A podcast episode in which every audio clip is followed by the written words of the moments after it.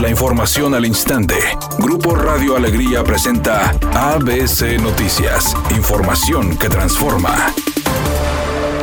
El secretario de Salud en el Estado, Manuel de la O, informó que se han recaudado 3 millones de pesos en multas aplicadas a negocios durante la pandemia en el Estado, afirmando que esta cantidad se está destinando a la atención de pacientes.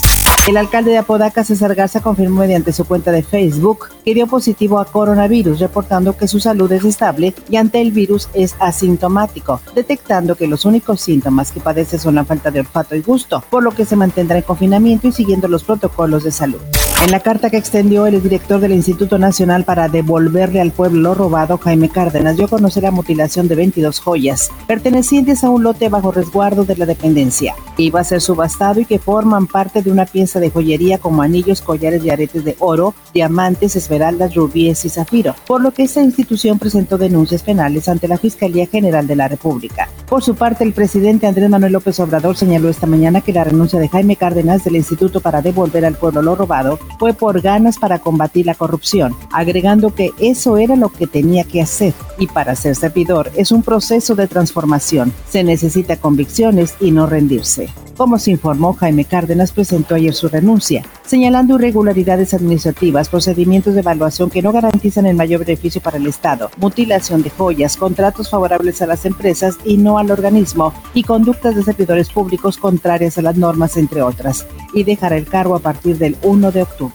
Editorial ABC con Eduardo Garza. El Paseo Santa Lucía, antes orgullo de Nuevo León, ahora es una fosa de aguas verdes llena de basura, malos olores y criadero de moscos. Y es que la administración del Parque Fundidora desde el mes de abril dejó de darle mantenimiento. El Paseo Santa Lucía está enfermo. También le afectó el COVID-19 por falta de recursos. No dejen morir este importante paseo turístico de la ciudad y del estado de Nuevo León. Después de haberse ausentado un par de días por presentar un cuadro gripal, el atacante de Tigres Luis Quiñones dio negativo a la prueba de PCR que detecta COVID, por lo que se integró esta mañana al resto del plantel en los entrenamientos en la cueva de Suazua y es una opción para el Tuca Ferretti de cara al clásico regio 124.